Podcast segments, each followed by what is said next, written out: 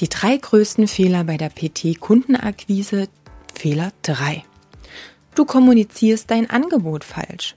Wenn ich Werbung, Websites, Flyer und so weiter von Trainern sehe, dann fällt mir ganz oft eines auf.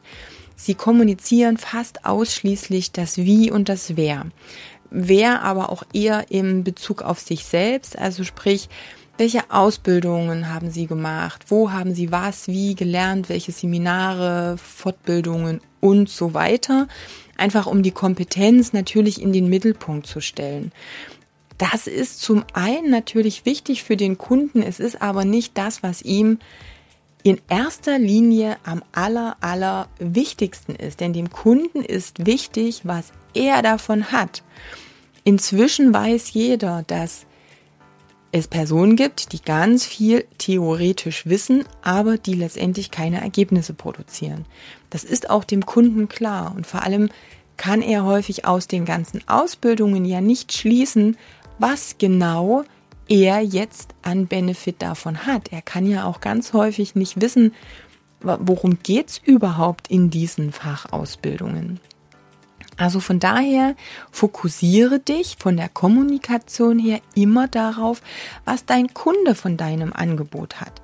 Was ist der Nutzen? Was ist die Lösung seines Problems?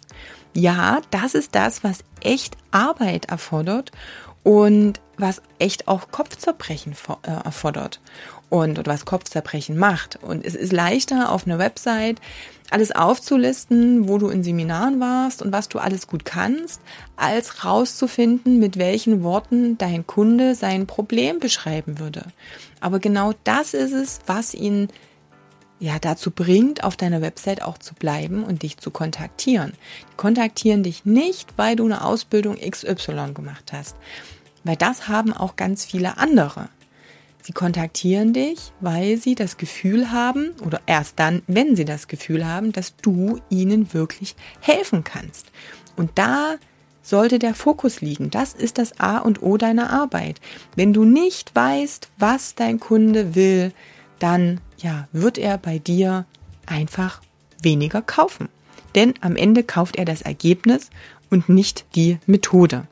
Also von daher bist du dir im Klaren darüber, was du wirklich verkaufst und wie du das ausdrückst auf Website, Flyer und Co.